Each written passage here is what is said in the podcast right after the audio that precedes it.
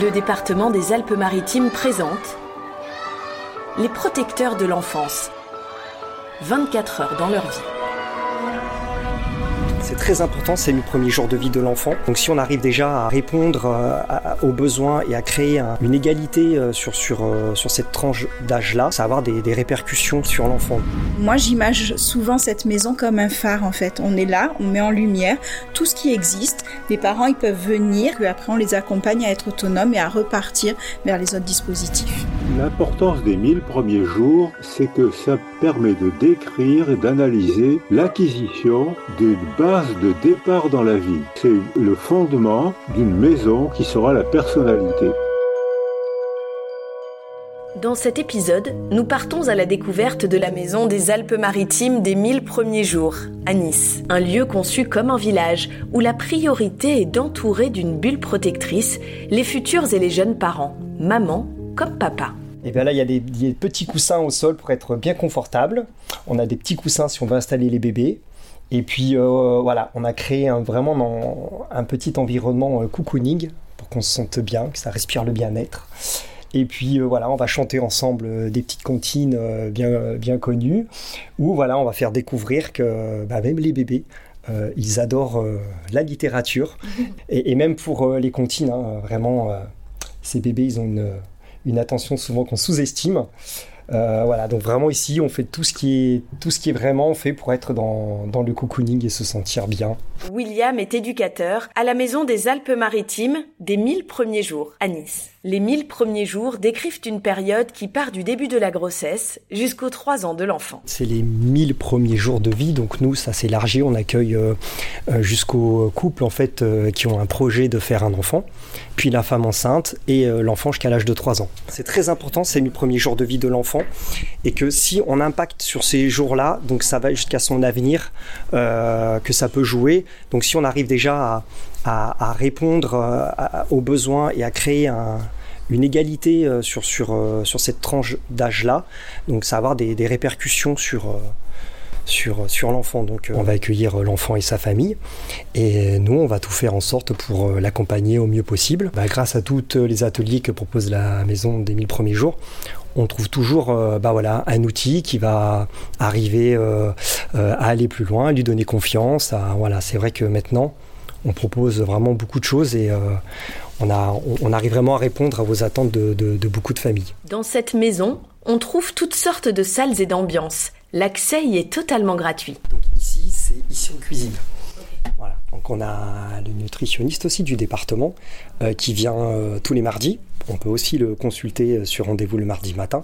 Et l'après-midi, souvent, on organise des petits ateliers qu'on va adapter sur les tranches d'âge, donc euh, sur la diversification alimentaire.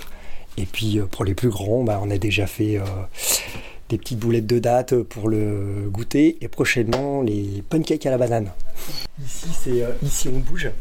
Donc euh, on a de, nous des intervenants qui sont formés au massage et au portage. Mm -hmm. Donc les ateliers ont lieu ici, l'intervenant du yoga qui va venir aussi ici. Euh, et voilà, massage pour bébé. Et puis euh, la motricité, on met le petit trampoline, le petit tunnel, oh, sans risque ça. de se cogner quelque part. Mm -hmm. Donc ici, on, a, on, peut éveiller tous les sens euh, de l'enfant, le visuel, l'auditif, le toucher. Dans cet univers, il est plutôt rare de croiser des hommes, les métiers de la petite enfance étant en général davantage incarnés par les femmes. Alors William apporte sa petite touche d'une grande utilité. J'étais dans l'armée. Et euh, bah, je pense que j'avais déjà ça euh, qui se projetait. Le... Et puis le fait de devenir papa m'a propulsé là-dedans. Donc euh, j'ai commencé par être auxiliaire puriculture. Donc je me suis occupé des enfants pendant plus de 10 ans euh, dans les structures d'accueil. Et puis ensuite je suis devenu éducateur de jeunes enfants. Et quand j'ai vu, euh, quand j'ai vu le, euh, le, le, poste pour la maison des 1000 premiers jours, euh, là j'ai eu des étoiles dans les yeux parce que je pense que cette maison et le, comment elle, elle fonctionne, c'est vraiment quelque chose que je recherchais. C'est quoi la petite touche? Il, la petite touche que j'ai remarqué, il y a aussi des femmes qui sont plus à l'aise à parler à un homme. Parce que, par exemple, ça a plus dans ma vie d'auxiliaire puriculture. Euh, souvent, euh, cette femme, les, les, femmes, elles ont cette lourde charge où elles sont censées être mères, qu'elles sont nées avec le, le, le mode d'emploi et elles doivent tout faire, elles doivent tout. Donc, des fois, euh, c'est pas évident aussi de poser des questions euh, à quelqu'un, à, à, un professionnel féminin. Parce que c'est pas qu'il y ait une certaine honte, mais on va dire c'est peut-être plus difficile, c'est plus facile en tout cas euh, de poser des fois certaines questions et de parler aussi d'échanger de ça avec euh, avec, euh, avec les hommes aussi. Voilà.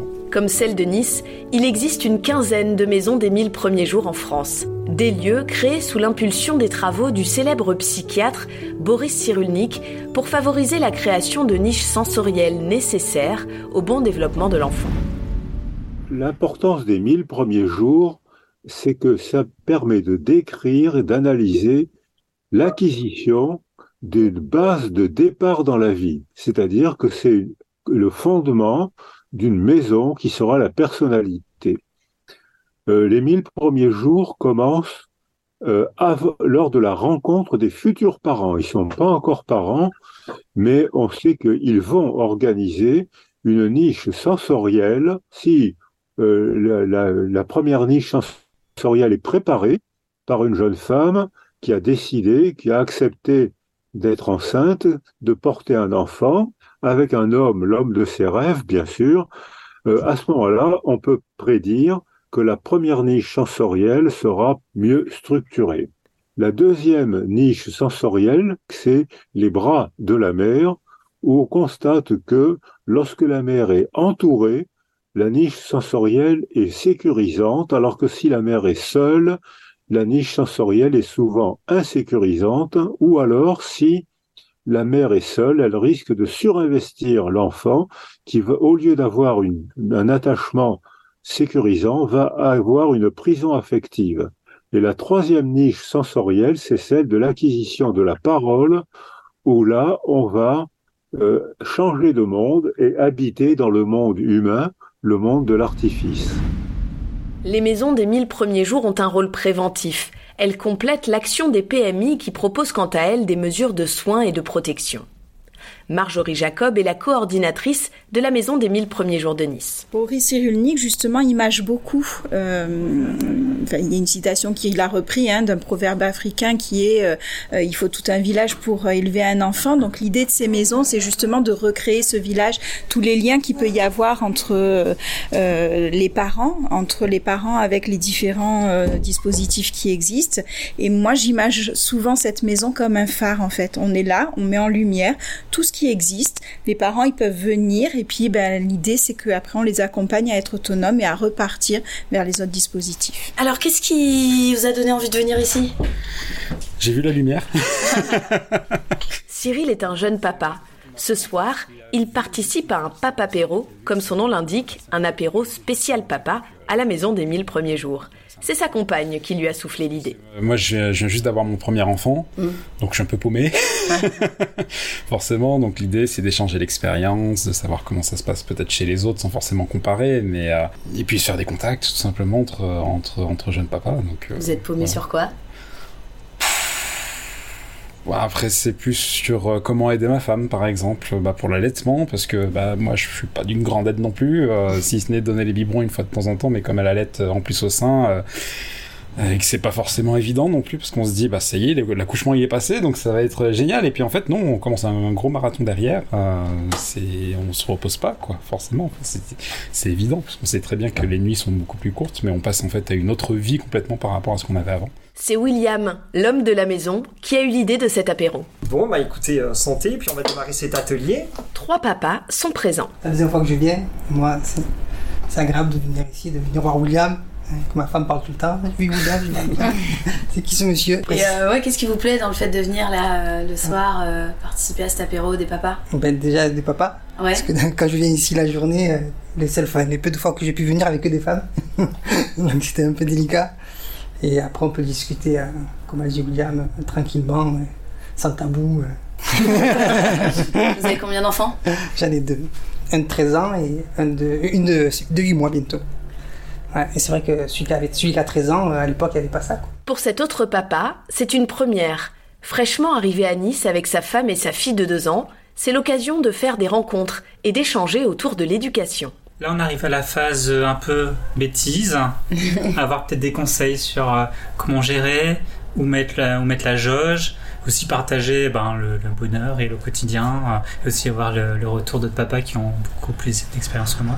Quel sujet vous avez envie, besoin d'aborder sur votre paternité quand vous venez ici?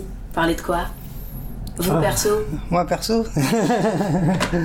Non, c'est la différence de point de vue entre les hommes et les femmes sur voilà, les pères, les pères, plus ou moins qui n'ont pas peur, allez, on go, go, go, et les, mamans qui ont peur de tout, quoi.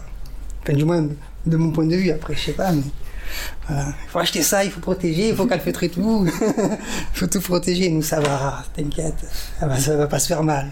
L'objectif, c'est vraiment euh, donner de l'aide et soutenir au papa parce que je pense que vraiment ça, je, peux le dire aujourd'hui, euh, ça, il n'y a pas trop d'égalité là-dessus et euh, les hommes, voilà, on est censé être les papas, les plus forts, tout gérer, tout. Bah non, en fait, on est juste aussi des fois des êtres humains et ça aussi, ça peut, ça peut être compliqué à vivre pour nous les papas. Donc c'est un peu voilà parler, essayer de casser un peu aussi tous ces tous ces clichés. Et puis comme je vous expliquais tout à l'heure, voilà qu'aussi un papa il a droit aussi d'aller mal. Et euh, ça aussi c'est beaucoup plus compliqué à, un papa dire que voilà je, je n'ai pas la force de tout se dire. J'ai c'est trop pour moi euh, de devenir père un enfant euh, tous ces changements avec ma femme tout ça. Donc je pense que ici on peut en parler. Et puis on, après on peut on peut accompagner ou on peut tout simplement dire dire que on est heureux que ça se passe super bien et voilà rien que ça déjà c'est c'est ça peut être un plaisir aussi simple. Plus de 5000 familles ont déjà poussé la porte de la Maison des Alpes-Maritimes des 1000 premiers jours, située à Nice. La prochaine sera inaugurée à Grasse en janvier 2024. Vous venez d'écouter Les protecteurs de l'enfance, 24 heures dans leur vie, un podcast réalisé par le département des Alpes-Maritimes.